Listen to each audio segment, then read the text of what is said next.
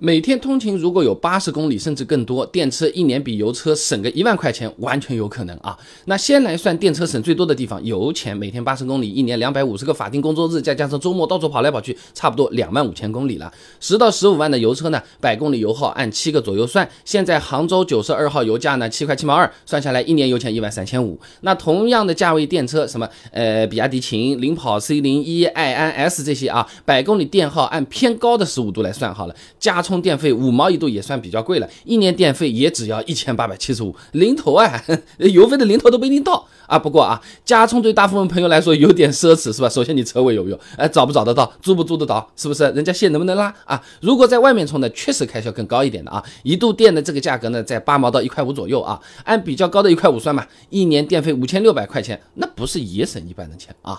那除了补能开销，当然还要算保养啊、保险啊，这个都要的嘛。油车一般。一年一万公里保养一次，家用保养的一次大概四百五十块钱，两万公里的话保养两点五次，一千一百二十五。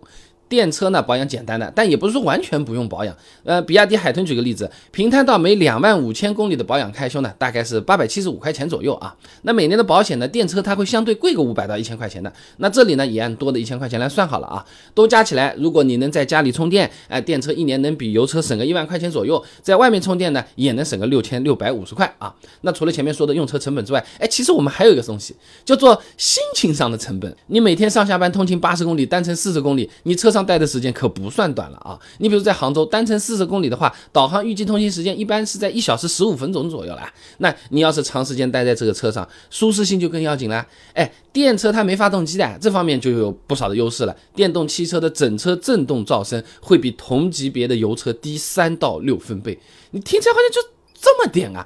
是这样的啊。减少六分贝，相当于音量已经减半了，这差别还是挺大的。它不是数学啊，这算法不一样。